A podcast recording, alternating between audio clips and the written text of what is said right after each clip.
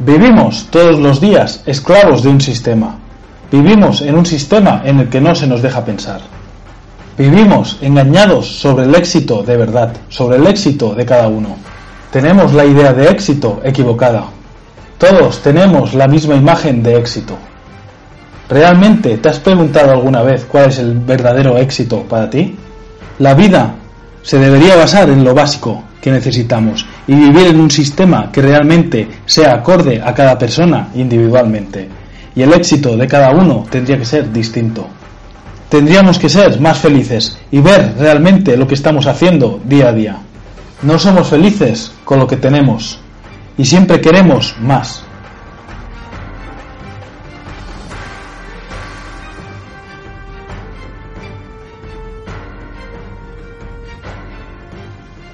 Soy Juan Diego López y esto es un podcast de desarrollo personal.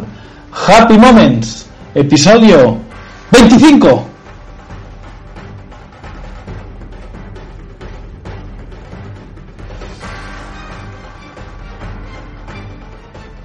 Muy buenas. Bienvenidos una semana más al podcast Happy Moments. Un saludo a la tribu Happy Moments y antes de comenzar, quiero pedirte que al finalizar el podcast le des al like, le des al me gusta, ya que eso hace posicionar estos audios y la posibilidad de llegar a más oyentes. También quiero pedirte e invitarte a compartir este podcast. Ya sabemos que aquello es lo que compartimos es lo que atraemos, por lo tanto siempre serán cosas buenas. Y todo este contenido lo puedes encontrar en www.juandiegolopez.com. Y dicho esto, el tema central de hoy es el éxito. ¿Qué es el éxito para cada uno? Y las claves del éxito. Y como siempre, y todos sabéis, aquí no intento aleccionar a nadie, tampoco quiero inventar la rueda, y deseo que todo el mundo piense libremente. ¡Empezamos!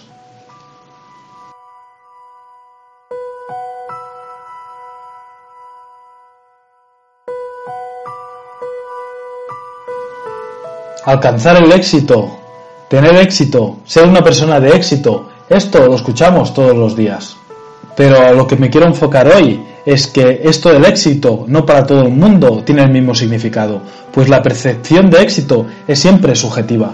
¿Esto qué quiere decir? Quiere decir que el éxito de cada uno tiene que ser distinto. Tenemos una idea de éxito realmente prefabricada por el sistema y eso nos lleva a un estado de frustración constante. Por lo tanto, lo que intento con este podcast hoy es invitarte a reflexionar sobre el éxito en tu vida, sobre darte las claves y cómo llegar a ese éxito para ti, a lo que tiene que ser el éxito en tu día a día. Y para ello quiero compartir contigo una clave, un mensaje, y lo voy a hacer a través de una historia. Y dice así, en el año 335 a.C., al llegar a la costa de Fenecia, Alejandro Magno debió enfrentar una de sus más grandes batallas. Al desembarcar, comprendió que los soldados enemigos superaban en cantidad tres veces mayor a su gran ejército.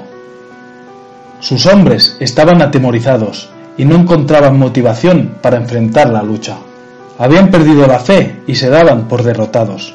El temor había acabado con aquellos guerreros invencibles. Cuando Alejandro Magno hubo desembarcado a todos sus hombres en la costa enemiga, dio la orden de que fueran quemadas todas sus naves.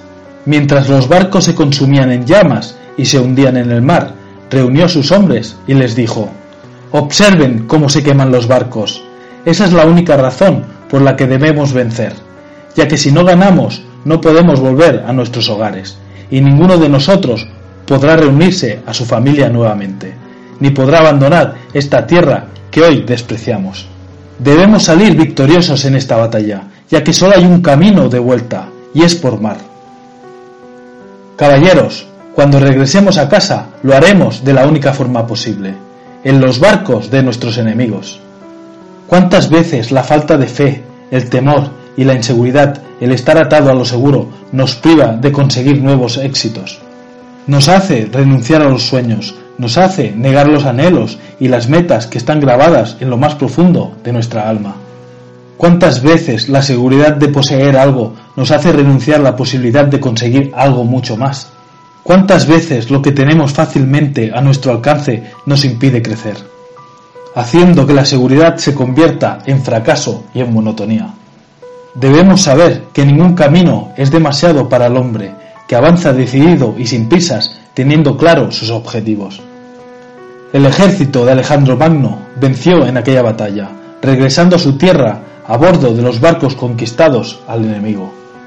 ¡Qué historia tan inspiradora! Alejandro Magno quemó todas sus naves y al ejército no le quedó otra que ganar en la batalla para poder regresar cada uno a sus hogares. Realmente, a veces, tenemos que quemar todas nuestras naves para poder conseguir el éxito que tanto anhelamos. Pues esta es una de las claves que quiero compartir hoy. A veces hay que quemar todas las naves para conseguir el éxito. Hay que atreverse. Y por último, quiero que nos quedemos con estas ideas. El éxito está en constante cambio. El éxito dependerá de las circunstancias de tu vida, de cómo las circunstancias cambien tu vida. Ya que la vida nos ha dado la oportunidad de vivir, no nos queda de otra que ser mejor día a día y luchar por nuestros éxitos. Ser valientes y ser capaz de quemar todas las naves que hagan falta. Miedos, creencias limitantes, inseguridades, qué sé yo, bueno, lo importante es que para tener éxito una cosa sí que tenemos que tener clara, y es que tenemos que aprender a dar y recibir amor. Y cómo no, vivir una vida con paz interior. Como dijo Jim Rohn, el éxito no tiene que ver con la cantidad que tenemos, sino con la persona que somos. Y como dijo Albert Einstein, intenta no volverte un hombre de éxito, sino un hombre de valor. Ese es el verdadero éxito para mí.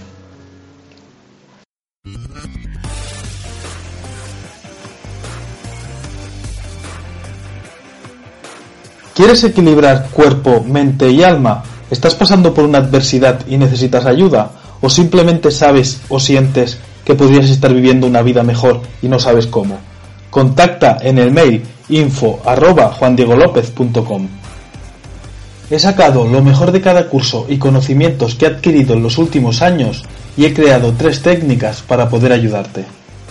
La primera está enfocada en acelerar el proceso y dura todo un día. Los resultados son increíbles. La segunda está enfocada en un equilibrio energético, con una técnica única creada por mí, ya que he cogido el conjunto de enseñanzas y métodos y técnicas que he adquirido los últimos años y los entrego en una sola sesión. Estas dos sesiones tienen garantía total de devolución. Creo tanto en lo que hago que si no te gusta o no estás satisfecho, te devuelvo el dinero. Y la tercera puede ser online. Para más información, precios y demás, visita www.juandiegolopez.com.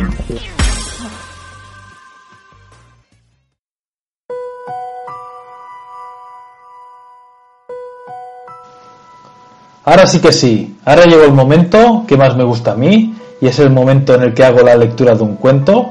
Como ya sabéis, desde los tiempos inmemorables la sabiduría se ha transmitido a través de los cuentos y en concreto el cuento de hoy es un cuento que seguramente sea muy conocido por todos, pero es que con el tema que estamos hablando sobre el éxito, yo creo que es el cuento que más acorde y más beneficios ha aportado a mi vida respecto a este tema. Así que quiero compartirlo con vosotros. Poneos cómodos, que empezamos.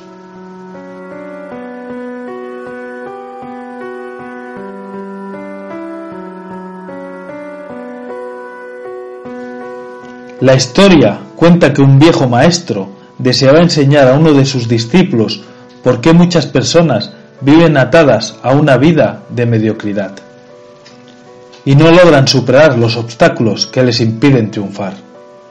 No obstante, para el maestro, la lección más importante que el joven discípulo podía aprender era observar lo que sucede cuando finalmente nos liberamos de aquellas ataduras y comenzamos a utilizar nuestro verdadero potencial. Para impartir su lección al joven aprendiz, aquella tarde el maestro había decidido visitar con él algunos de los lugares más pobres y desolados de aquella provincia. Después de caminar un largo rato, encontraron lo que consideraron como la más humilde de todas las viviendas. Aquella casucha a medio derrumbarse, que se encontraba en la parte más distante de aquel caserío, debía ser sin duda alguna la más pobre de todas. Sus paredes milagrosamente se sostenían en pie, aunque amenazaban con derribarse en cualquier momento. El improvisado techo dejaba filtrar agua, y la basura y los desperdicios que se acumulaban a su alrededor daban un aspecto decrépito a la vivienda. Sin embargo, lo más sorprendente de todo era que en aquella casucha de diez metros cuadrados pudiesen vivir ocho personas. El padre, la madre, cuatro hijos y dos abuelos se las arreglaban para acomodarse en aquel lugar. Sus viejas vestiduras y sus cuerpos sucios y malolientes eran prueba del estado de profunda miseria reinante. Curiosamente, en medio de este estado de escasez y pobreza total, esta familia contaba con una posesión poco común en tales circunstancias. Una vaca, una flacuchenta vaca que con la escasa leche que producía proveía a aquella familia con el poco alimento de algún valor nutricional. Pero más importante aún, esta vaca era la única posesión material de algún valor con que contaba aquella familia. Era lo único que los separaba de la miseria total. Y allí, en medio de la basura y el desorden, pasaron la noche el maestro y su novato discípulo. Al día siguiente, muy temprano y sin despertar a nadie, los dos viajeros se dispusieron a continuar su marcha. Salieron de la morada y antes de emprender la marcha, el anciano maestro le dijo a su discípulo, Es hora de que aprendas la lección que has venido a aprender.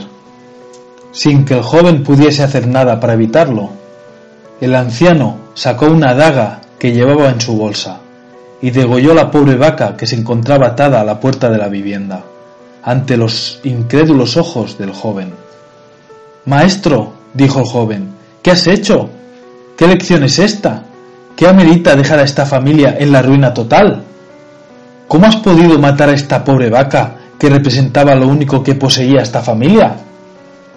Haciendo caso omiso a los interrogantes del joven, el anciano se dispuso a continuar la marcha.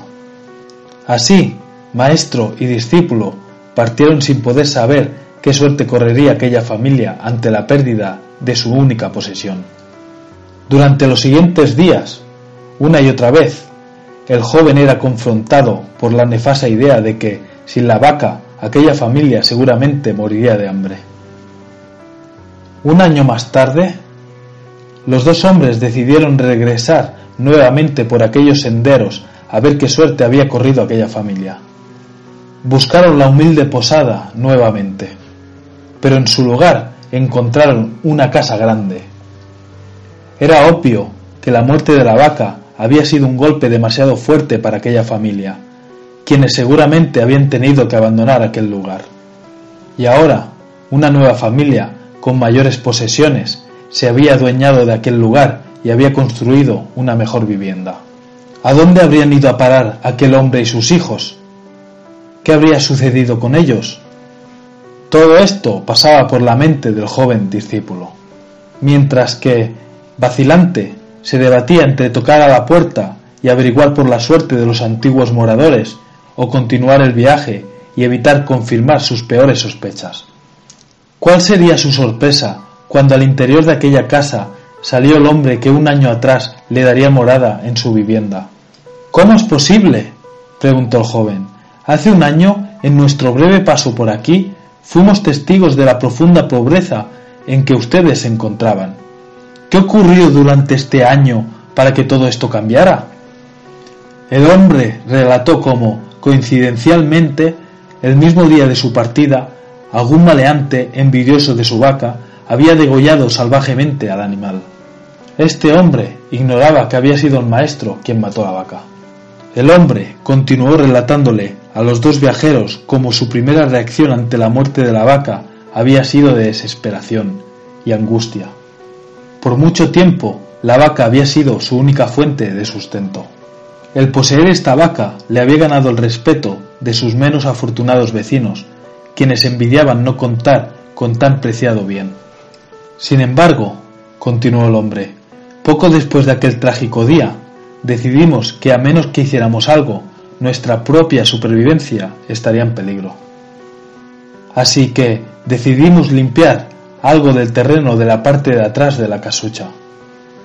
Conseguimos algunas semillas y decidimos sembrar vegetales y legumbres con los que pudimos alimentarnos. Después de algún tiempo, comencemos a vender algunos de los vegetales que sobraban. Y con este dinero compramos más semillas y comenzamos a vender nuestros vegetales en el puesto del mercado. Así pudimos tener dinero suficiente para comprar mejores vestimentas y arreglar nuestra casa. De esta manera, poco a poco, este año nos ha traído una vida nueva. El maestro, quien había permanecido en silencio, prestando atención a la fascinante relato del hombre, llamó al joven a un lado y en voz baja le preguntó ¿Tú crees que si esta familia aún tuviese su vaca, estaría hoy donde ahora se encuentra? Seguramente no, respondió el joven. Si ves, su vaca, fuera de ser su única posesión, era también la cadena que le mantenía atado a una vida de mediocridad y miseria. Al no contar más con la falsa seguridad de que le proveía al sentirse poseedores de algo, así no fuese más que una flacuchenta vaca, debieron de tomar la decisión de buscar algo más. En otras palabras, la misma vaca que para sus vecinos era una bendición, les había dado la sensación de poseer algo de valor y no estar en la miseria total, cuando en realidad estaban viviendo en medio de la miseria. Así es que cuando tienes poco, lo poco que tienes se convierte en un castigo, ya que no te permite buscar más. No eres feliz con ello, pero no eres totalmente miserable. Estás frustrado con la vida que llevas, mas no lo suficiente como para querer cambiarla. ¿Ves lo trágico de esta situación? Es fácil conformarte con lo poco que tienes. Muchos de nosotros también tenemos vacas en nuestra vida.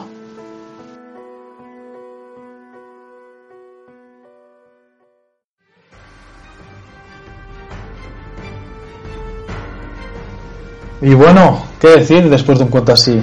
Deseo que os haya gustado casi tanto como a mí y que cada uno saque su propio beneficio para ser un poco más feliz. Recordarte que si te ha gustado este podcast le des al like. Recordarte que te puedes suscribir a mi canal de iVoox o de iTunes o de YouTube. Y recordarte también que puedes compartirlo con tus familiares o amigos y hasta aquí el podcast de hoy. Si quieres ponerte en contacto conmigo, lo puedes hacer a través del mail info arroba Gracias por haberme escuchado. Un abrazo a todos y hasta la próxima grabación.